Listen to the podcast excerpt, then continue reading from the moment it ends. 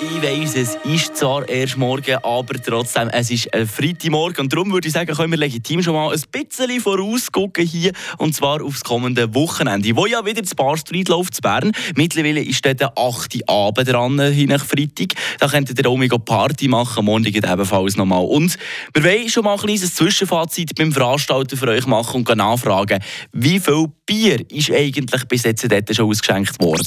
Eine Portion Wissen für einen starken Tag. Schlauere Tag mit Radio FR. Beim Barstein Festival ist auch im 2023 der Hauptsponsor Cardinal Blond. Bis jetzt in diesen sieben Veranstaltungstagen haben wir 471 Karassen Cardinal Blond gebraucht an 24 Fläschchen. Das heisst, 11.304 Cardinal Blond sind getrunken worden. Das hat uns einer der Organisatoren, der Adrian von Niederhäuser, erzählt. Ja, immerhin, also, auch wenn Cardinal nicht mehr bei uns brot wird, kann man trotzdem sagen, ein Stückchen Freiburg trotzdem noch an dem Bar Street Bern. Frische Tag, der Radio FR Morgen.